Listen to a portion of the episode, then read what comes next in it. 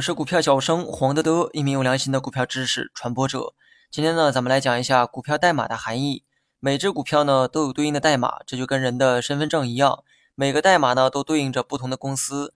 就像身份证上的数字能看出性别、年龄等信息一样，那么股票代码呢也一样可以。现在代码呢都是由六位数组成，前三位代表该股所处的市场，后三位代表身份。那么代码的后三位啊，没有必要去了解。因为那是区分个股的数字，意义不大，而前三位呢才是关键。就像车牌的前面都有京 A、京 B、沪 A、沪 B 一样，这些信息呢能看出一辆车所在的省市、地区。至于后面的数字啊，只是为了区分各个车辆。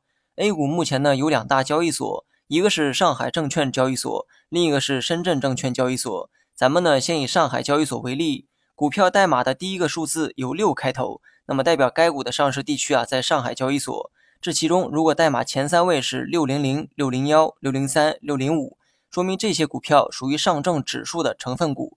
随着日后股票数量的不断增多，可能呢还有新的组合出现。但目前为止，上证指数内的成分股开头呢都是六零零、六零幺、六零三和六零五。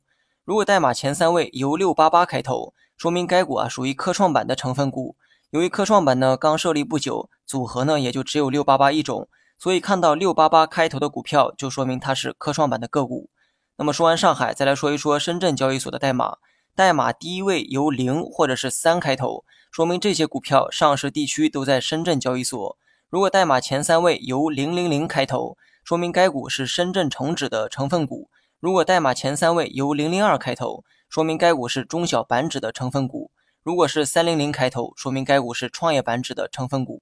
那么最后呢，再来总结一下哈，股票代码呢就六位，第一位数字代表该股上市地是上海还是深圳，而代码前三位的组合代表该股所处的这个指数，代码的后三位则是每家公司的身份。